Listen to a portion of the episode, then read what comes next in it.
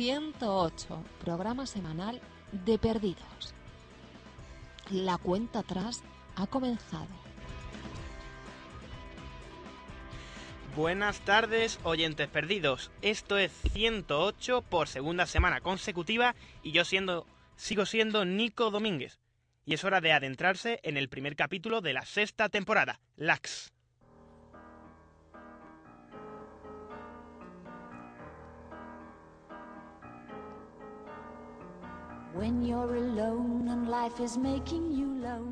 Hoy vuelvo a tener el honor de contar con la compañía de Patrick Gornick a los micros. Hola Patrick. Hola, muy buenas tardes Nico. Lo de hoy va a ser muy difícil para nosotros porque el primer capítulo de la sexta temporada, Lax, nos ha dejado sin palabras, pero vamos a intentarlo para que descubráis cosas que antes habíais pasado por alto. Bueno, así es, eh, pero tampoco va a ser tan difícil, Nico, porque vamos a contar con la inestimable ayuda de Aza, el dibujante de Pardillos. ¿Vamos a tener en el programa a Aza? Pues esto pinta muy pero que muy bien. Así que no os hago esperar más. Perdido se acaba, pero 108 no ha hecho más que empezar. Vamos con las curiosidades.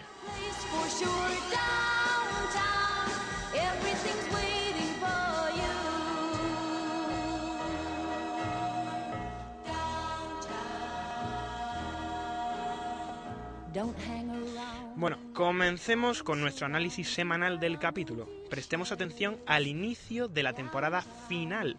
Después de que Juliet detonara la bomba, vemos el 815 surcando el cielo y atravesando una zona de turbulencias.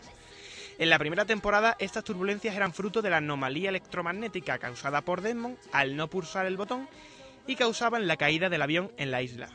Bueno, pero no en esta ocasión, no. En esta ocasión las turbulencias pasan pronto y Jack y todos los pasajeros aterrizan sanos y salvos en el aeropuerto de Los Ángeles. Aterrizan sin complicaciones, salvo por el hecho de que Jack tiene una misteriosa herida en el cuello, producida muy probablemente en la otra dimensión.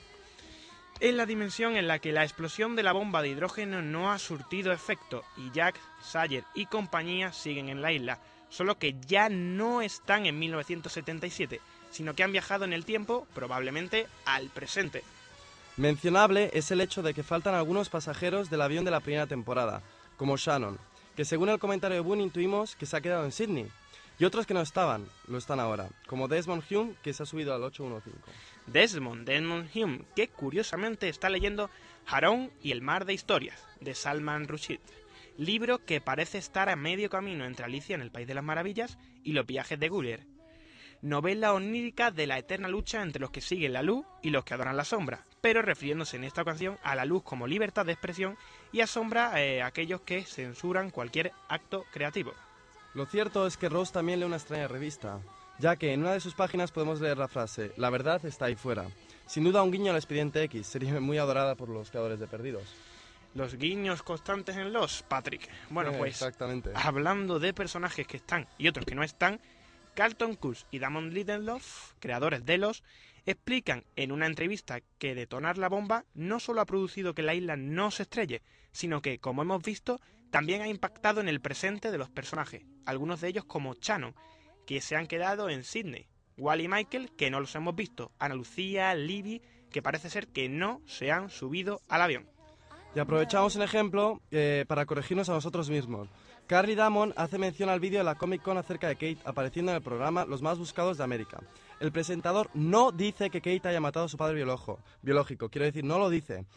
Eh, dice que se disponía a hacerlo, pero que mató por accidente a un fontanero. Incido en esto. Cometimos un error en el programa pasado debido a la mala calidad del audio y tradujimos mal el vídeo. Kate no mata a su padre, lo intenta, pero mata a un fontanero por equivocación. Exactamente, Patrick. Kate no mata a su padre, ha matado a un fontanero por equivocación en la dimensión en la que la isla está bajo el mar. Exactamente. Las vidas de los pasajeros del 815 ha cambiado sustancialmente. Harley no tiene mala suerte. Kate ha matado al tipo equivocado. ¿Qué ocurre con los demás? ¿Qué ha cambiado en sus vidas? Bueno, pues volviendo al avión, también es curioso el hecho de que Jack parece muy confundido. Y más aún cuando habla con Desmond, su repentino compañero de asiento, el que por cierto re- le resulta muy familiar. ¿Recuerda algo el médico? ¿Qué crees? No lo sabemos, pero Desmond puede resultarle familiar debido a que, como pudimos ver en el primer capítulo, la segunda temporada, El hombre de ciencia, hombre de fe, Desmond y Jack se conocieron justo antes de que este último operase a Sarah de aquella irreversible fractura en su espalda que le impedía la movilidad. Eh, bueno, pues sigamos echando un vistazo al 815. Otro de los pasajeros que ha subido al avión es Hugo Reyes, que como ya oímos en la prueba emitida en el programa anterior, eh, al ganar la lotería no le ha traído nada más que buena suerte, o sea, al contrario de lo que pasa en la otra dimensión. Oigamos la conversación entre Sawyer y Harley acerca de la buena suerte de este. You know, you really shouldn't tell people you won the lottery. Yeah, why not? Because they'll take advantage of you, that's why not. Thanks for the advice, dude, but it's not gonna happen. It's not, huh? Nope. Nothing bad ever happens to me. I'm the luckiest guy alive. Eh, También es curioso el hecho de que Sawyer también actuó de manera extraña, al igual que John Locke, que antes de entablar conversación con Boone leía las instrucciones en caso de emergencia. ¿Pueden recordar algo estos acerca de la larga estancia en la isla que ahora está bajo el mar? bueno, pues puede ser, pero el que parece no recordar nada es Frogurt, el insoportable superviviente del accidente que en la quinta temporada fue alcanzado por una flecha de fuego. En esta ocasión lo vemos dormir apaciblemente entre John, y- John Locke y Boone. ¿Te acuerdas de Frogurt? Claro, al igual que me acuerdo del Dr. Arth, al que le estalló una de las cargas de dinamita al final de la primera temporada, cuando fueron de expedición a la Roca Negra. Arth también está subido en el avión en esta nueva o realidad alternativa. Bueno, Nico, pero ¿qué me puedes decir de Charlie? Casi a punto de ahogarse al traer una de sus bolsitas de heroína, ¿eh? Sin duda hubiese muerto sin Jack, si Jack no le hubiera sacado de la vía respiratoria la bolsita. Aprovechando esto, lanzo una pregunta al aire. ¿Qué ha pasado con el bolígrafo de Jack que llevaba en la chaqueta, con el que salva a Rose en el primer capítulo de la primera temporada? Quería usarlo para hacerle una traqueotomía a Charlie, pero cito textualmente a Jack, el bolígrafo ha desaparecido de mi chaqueta. Pues bueno, como luego más tarde en el episodio podemos ver, el bolígrafo se lo roba Kate al salir del baño. Es el que usó ella para intentar quitarse las esposas en el cuarto de baño del aeropuerto de Los Tiene- Ángeles tiene- al llegar. Tienes razón, Patrick, eso lo, eso lo explica todo. Pero bueno, lo importante es que Charlie se salva. ¿Y sabes cuál es la primera frase que pronuncia al volver a respirar? Eh, ¿Cuál era? Que no me acuerdo muy bien. Estoy vivo, que es exactamente lo que llevaba escrito en la palma de la mano en la Comic Con del pasado junio, cuando fue una rueda de prensa junto con los creadores de la serie, que llevaba Estoy vivo en, escrito en la mano. Bueno, bueno. Además del cuerpo de Christian y de los cuchillos de John Locke, otra de las cosas que desaparecen, o eso parece, es el propio Desmond Hume. Que primero se sienta junto a Jack porque su compañero no deja dormir y cuando el médico vuelve de haber salvado a Charlie, pues ya no está. Y nadie ha visto nada. Se desvaneció, eh, se fue de su verdadero asiento, se tiró del avión en marcha. ¿Qué, qué ha pasado ahí? Yo qué sé, esto es, esto es una locura.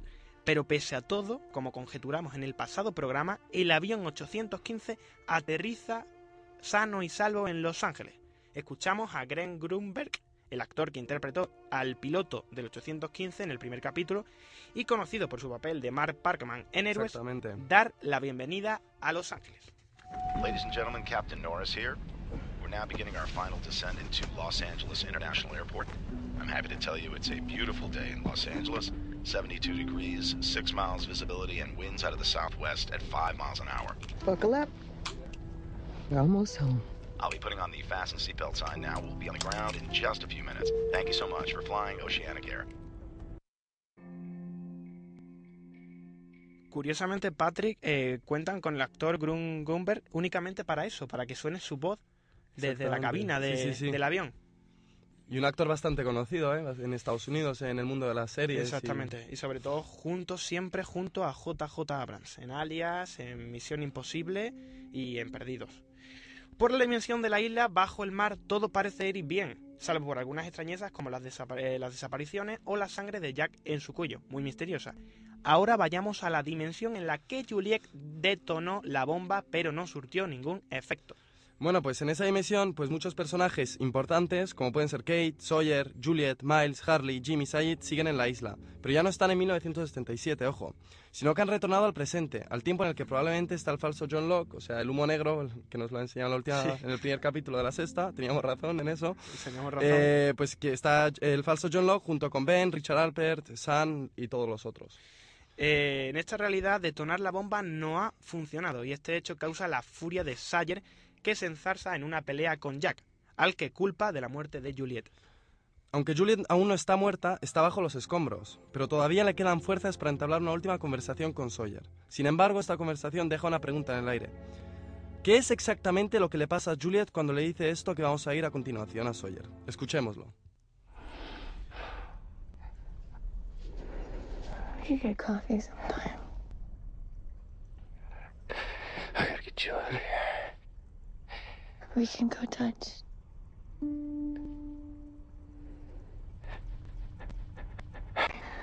Juliet. It's me.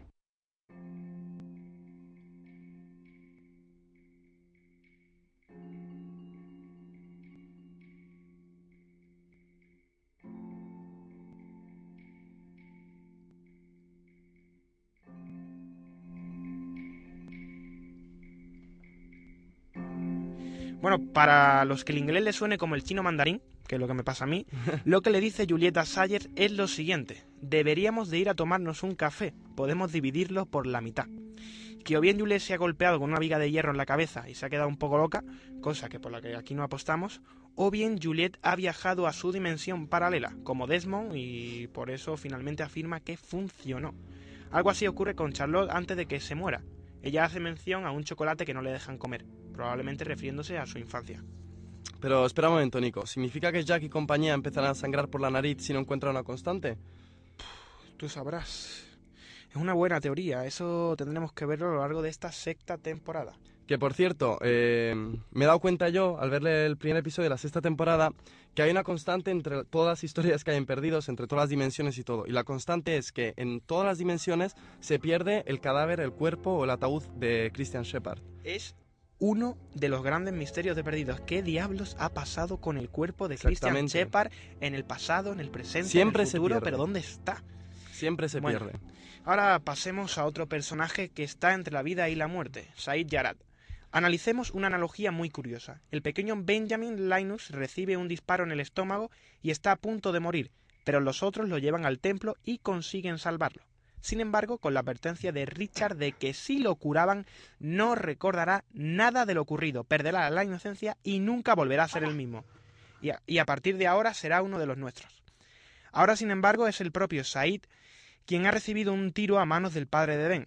También ha sido un disparo en el estómago y también lo llevan al templo. Allí el líder del templo, el hombre japonés que todavía no conocemos su nombre, dice que puede curarlo, pero que si lo hacen habrá consecuencias. Muy, parecida a la advertencia que le hizo Richard Alper sobre curar a Ben. Eh, ben finalmente eh, ha matado a Jacob. ¿Significa esto que Said acabará matando al anti-Jacob? Bueno, pues según la foto promocional de la que hablamos en eh, nuestro capítulo anterior, eh, de la última cena es quien lo hará. O sea, Said matará al anti-Jacob, puesto que Said está situado en el lugar de Judas, el traidor, y Cristo en este caso es el anti-Jacob. Vamos, vamos ahora a centrarnos en el templo, el gran descubrimiento de esta premier. ¿Qué podemos decir de él, Patrick? Pues que los guionistas han vuelto a jugar con nosotros, vamos. Parecía un templo antiguo, sin vida, pero penetrando en él observamos que detrás de las ruinas hay un templo de verdad, liderado parece ser por aquel hombre japonés que nos han presentado en este capítulo. atento, atento, ¿eh? Detengámonos un momento en el templo.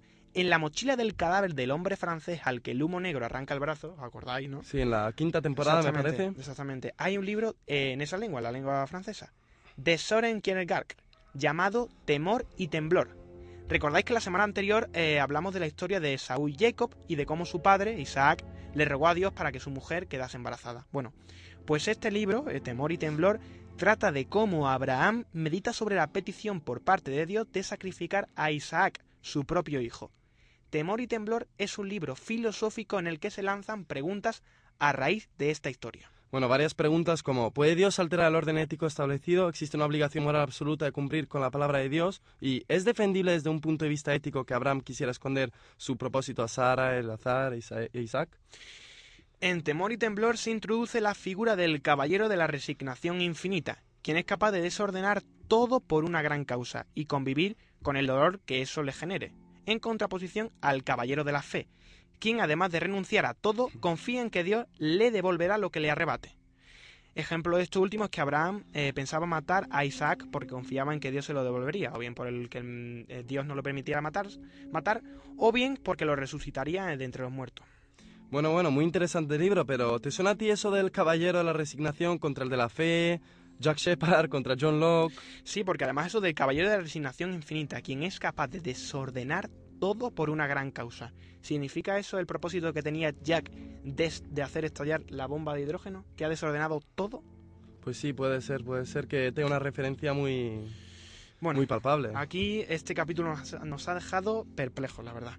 Millones de cosas. En ha el, en el templo, además, nos encontramos con Cindy, la azafata del vuelo 815, que eh, le ofrece a Jack un trago.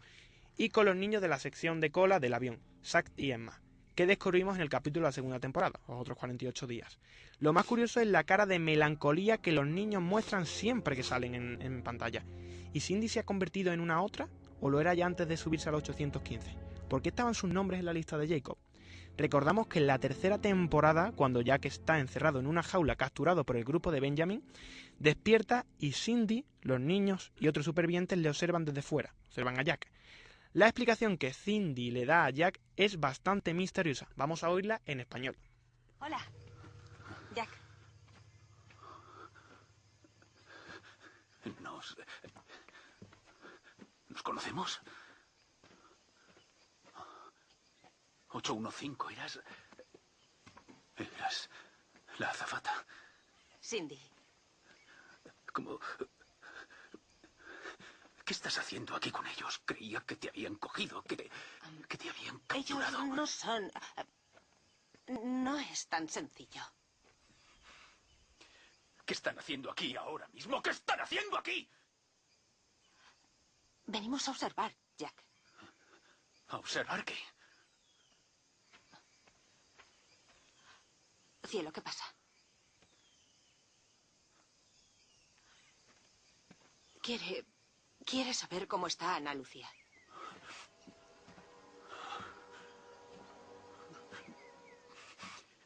¿Hablas en serio?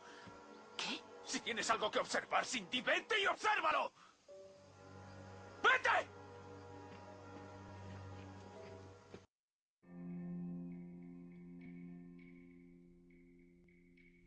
Increíble.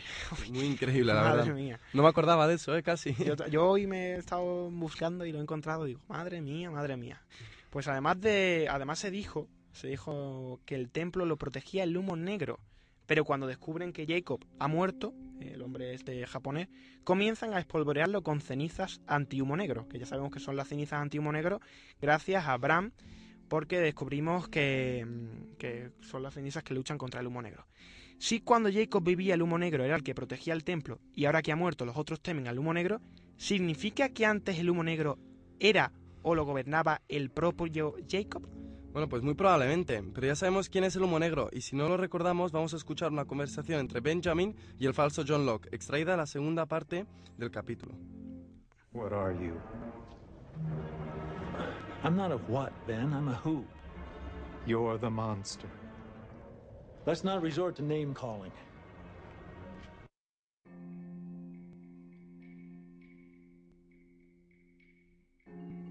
Bueno, para los que hayan estudiado inglés en Opening, Ben le pregunta a John qué es, pues lo que lo ha visto convertirse en el humo negro, y John le responde que no es un qué, que es un quién.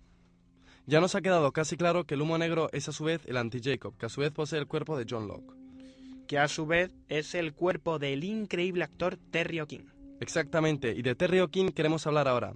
Porque Terry O'Quinn es uno de los que más identificado se siente con su personaje. En recientes entrevistas ha afirmado que le costará muchísimo finiquitear el rodaje de Lost y poner los pies de nuevo en tierra firme. John Locke y Terry O'Quinn son ya casi como un solo personaje. Pues sí, además es curioso como Raquel Sánchez Sil- Silva, la presentadora del Unpledge 4, describe a John Locke como un tipo tranquilo, magnético y muy amable. Atlético y con unos ojos que hipnotizan de inmediato. Esas son las palabras de Raquel Sánchez Silva. Muy raro. Además, nuestro particular hombre de fe en esta temporada, muerto en una de las dimensiones en la que la isla no ha volado por los aires, y discapacitado y frustrado en otra, en la que la isla está sumergida bajo el mar. Pero, ¿y qué decir del hombre de ciencia? Del héroe de Perdidos. Aunque para muchos sea solo un charlatán con ganas de protagonismo. Pues hay que decir que, desde el final de la tercera temporada Jack no ha sido el mismo Jack que conocimos en la primera y segunda temporada. Ahora es un tipo gris, embargado todo el tiempo por una melancolía, una tristeza desalentadora. Exactamente, y la pregunta que lanzamos aquí es la siguiente. ¿Será la tristeza de Jack irreversible? Casi todos tenemos casi suficientemente claro que siendo perdidos una historia épica y siendo Jack un héroe desde que pisó la isla, él morirá. Pero ¿morirá como un héroe o como un desgraciado? Esa es la gran pregunta. Pues si muere como un desgraciado, no sería el primero en perdido. John Locke, muerto a manos de Ben, lo último que pensó fue, no lo entiendo. Muy triste, muy triste, muy triste. Pero curioso en el sentido de que descubrimos cómo el anti-Jacob sabe exactamente lo que ha vivido y sentido John Locke. Digamos que tiene acceso a sus recuerdos. Mm, bueno, pues Jack, raro esto, sí, ¿no? sí, Jack con problemas con su padre, Kate fugitiva y con problemas con su madre, John paralítico por culpa de su padre, Sayer un estafador y marcado por el asesinato de su madre a manos de su padre, que poco después se suicidó. Y la lista continúa. ¿Eligió Jacob a gente infeliz para que llegara a la isla? ¿Por qué? ¿Era un experimento sociológico por parte de la divinidad? Bueno, pues puede ser, pero lo, único lo que sabemos es que igual de infelices parece que siguen en la nueva dimensión, aquella en la que Oceanic 15 no se ha estrellado en la isla y ha aterrizado con éxito en Los Ángeles. A Jack, como ya hemos dicho, le pierden el cuerpo de su padre. Los de la compañía no tienen ni idea alguna de dónde puede estar, vamos, lo han perdido completamente. A John Locke también le pierden los cuchillos que lleva en la maleta. ¿Dónde estarán los cuchillos? ¿Dónde estará el cuerpo de Christian? Pero lo mejor es la conversación de ambos cuando van a reclamar la mercancía perdida de este último capítulo. Lo tenemos en inglés, así que vamos a escuchar un fragmentito. Posted on the plane in Sydney, but it didn't. Apparently, he's somewhere in transit, which is their way of saying they have no idea where the hell he is. Well, how could they know? They're the ones that checked him in. I mean, they've got to have some kind of tracking system. No, I'm not talking about the coffin. I mean, how could they know where he is? They didn't lose your father. They just lost his body.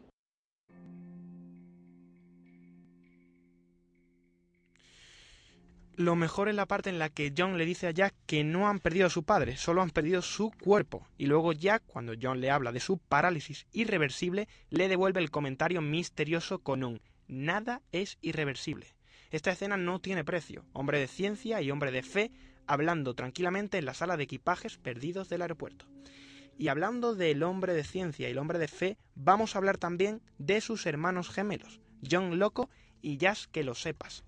Estamos hablando de los personajes nacidos de la mente de Carlos Azaustre, Aza, en su parodia de la serie Pardillos. Hoy tenemos el privilegio de tener eh, a este increíble dibujante con nosotros, que además de hablarnos de Pardillo y su cuarta temporada recién estrenada, va a darnos su opinión sobre el capítulo que intentará conjeturar junto con nosotros algunas teorías surgidas de este episodio. I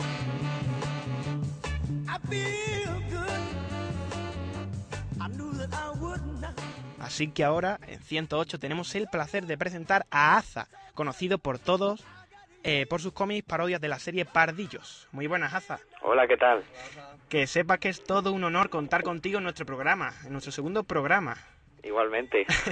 Bueno, ante, antes que nada, y aunque has venido aquí a hablar del primer capítulo de la secta como experto de, de perdidos que eres, Bueno. tenemos, tenemos que preguntarte, eh, ¿es cierto que Pardillos ya se encuentra eh, en las tiendas Snack? Sí, sí, sí es.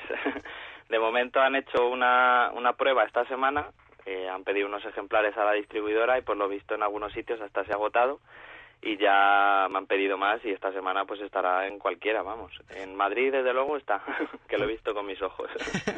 Bueno, pues ya sabéis, para los que aún no tengan el cómic parodia de la serie, podéis encontrarlo eh, ya en las tiendas Snack, por si no me equivoco, hasta 3.50. 3.50 cada uno. Vale, y así nos echamos una risa.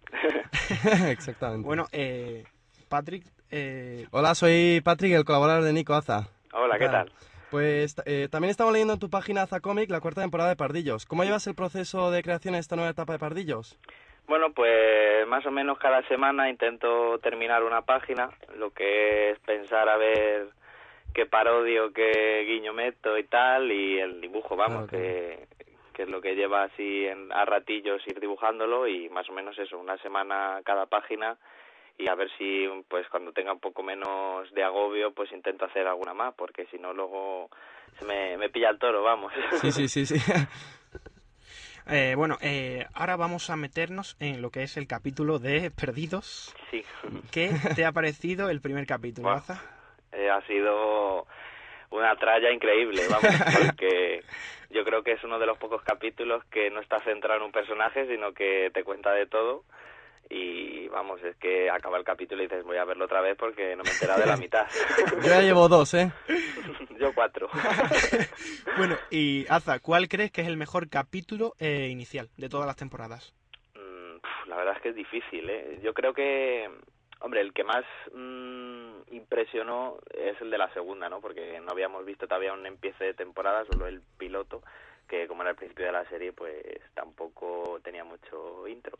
Pero claro, la segunda cuando empezó, que ves ahí a un tío duchándose y tal, y dices, ¿quién es? Es Sawyer, es, es Jack, ¿quién tío es este? Y luego ves que en la Exacto. escotilla ya, pues dices, Dios mío, ¿qué estoy viendo? y sí, sí, bueno, luego también el de la tercera, cuando te aparecen ahí, que viven los otros en, en medio de la isla con sus chalés y adosados y demás, también te quedas, joder. Es ¿pero verdad, es verdad. Madre Quizá el más flojo yo creo que ha sido el de, el de la cuarta, que Sí. empezó con Harley ahí, eh, que le perseguía a la policía y tampoco fue muy... Tienes no sé. razón, porque además es una pena que fuera el más flojo porque para mí, para mi gusto, el, el mejor final de temporada ha sido el de, el de la tercera temporada. El de We Had to Come Back. Sí, eso también Back. fue... pues, Fue impresionante, sí, sí. Es que te, te destrozan, porque tú te estás creyendo que te están contando algo, te lo empiezas ahí a, a teorizar y luego chasca. Es verdad, te cambia totalmente. Eh, tengo una pregunta, yo, Aza. Eh, ¿A dónde se va Desmond a mitad de vuelo? ¿Dónde crees que se va? ¿Porque desaparece o qué pasa? Mm, Pues yo creo que se va con el padre de Jack y se van a tomar unas cañas o algo porque tiene toda la pinta. Y si no pasa así, yo creo que en Pardillos pasará, ¿eh? Hombre, ya estos son exclusivas, ¿eh? De pardillo. Son spoilers, spoilers de Pardillos. Pardillos.